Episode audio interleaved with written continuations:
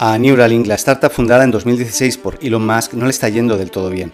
Recordemos que el objetivo es desarrollar una interfaz cerebro-máquina que pueda ser implantada en el cerebro de humanos con el objetivo de poder controlar con el pensamiento a diferentes dispositivos externos. En julio de 2019 recibieron 158 millones de dólares de inversión, 100 de los cuales venían del propio Elon Musk, y emplean más o menos unas 90 personas. Tras la experimentación en animales, incluyendo monos, ratas y cerdos, la compañía aseguró que iniciarían pruebas con humanos en 2020, aunque van con algo de retraso.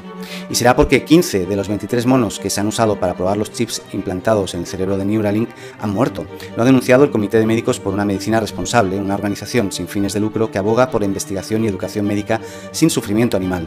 Prácticamente cualquier mono que ha recibido un implante a su cerebro ha sufrido efectos negativos en su salud, según indica uno de los portavoces de la organización. Francamente estaban mutilando y matando a los animales usados para la experimentación. Lo próximo será experimentar con humanos. ¿Estaría dispuesto el propio Elon Musk a insertarse un implante?